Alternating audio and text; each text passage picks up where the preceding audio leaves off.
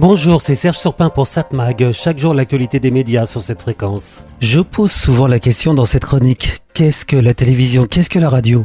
Une question qui semble simple. Enfin, qui semblait simple. Mais une question dont la réponse est loin d'être évidente.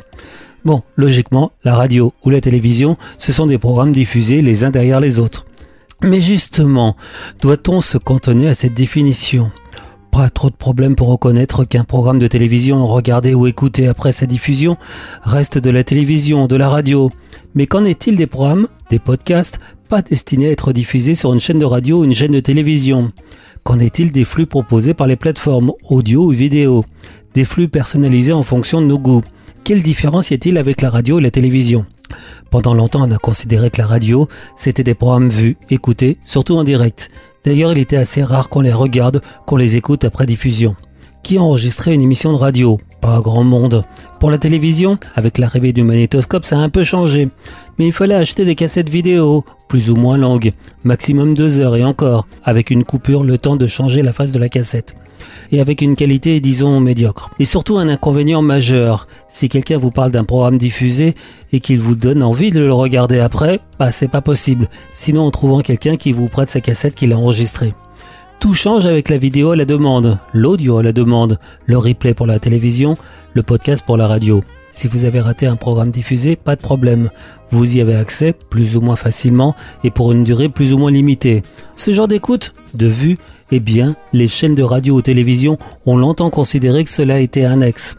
Le nombre de vues ou d'écoutes était relativement limité par rapport à l'audience de la diffusion en direct et surtout, cela générait peu de revenus publicitaires. Donc, le replay et le podcast, c'est bon pour l'image du média, pas bon pour les finances des chaînes. Mais les chaînes de télévision et radio connaissent bien leur marché. Les audiences sont à la baisse, concurrencées par la consommation délinéarisée. On regarde de moins en moins en direct, de plus en plus quand on veut. Lutter contre cette tendance est illusoire. À titre de comparaison, cela fait un bon moment que la presse s'est adaptée. On ne prend pas seulement en compte les journaux imprimés, mais on tient compte aussi de la diffusion numérique. Et ainsi, on constate que l'audience de la presse progresse, en tout cas pour les grands journaux. Pour la radio et la télévision, c'est pareil. Quand on dirige une chaîne, un groupe, il faut de plus en plus tenir compte de cette audience délinéarisée, pas en direct. Il n'y a pas le choix. Ainsi, toutes les chaînes développent leurs plateformes de vidéo à la demande ou de podcast, avec des programmes accessibles plus longtemps qu'avant. Certains ont tenté de faire payer le service, ça fonctionne pas trop. On accepte difficilement de payer ce qui est gratuit, même si c'est sans la publicité. Donc les chaînes gratuites misent de plus en plus sur les plateformes gratuites avec plus de contenu. En conséquence, il faut résoudre le problème de revenus. Il faut faire venir la publicité. Deux chiffres pour faire comprendre le niveau du problème à résoudre.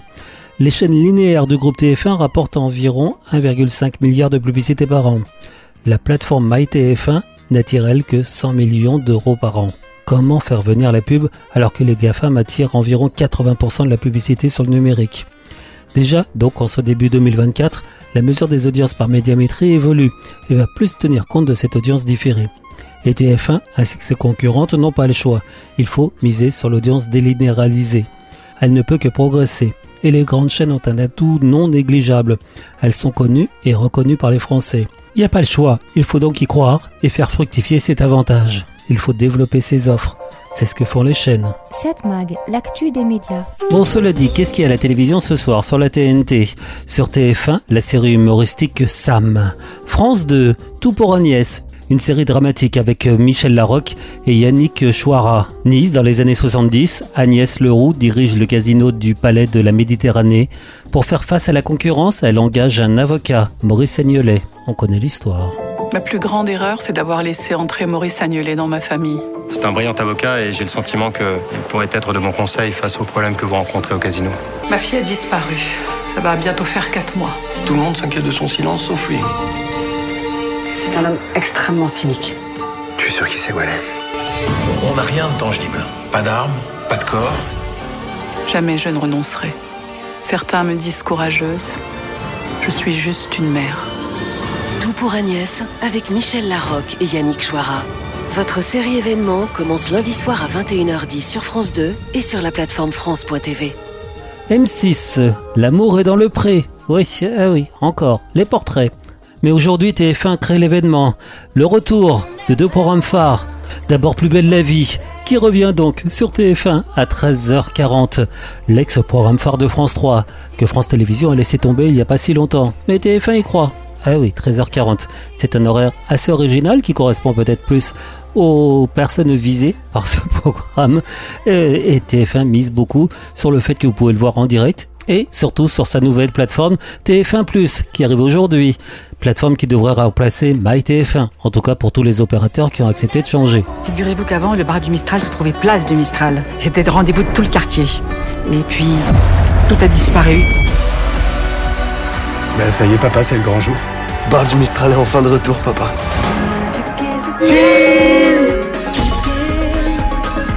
Je peux pas décemment rater l'inauguration du bar de mon mari.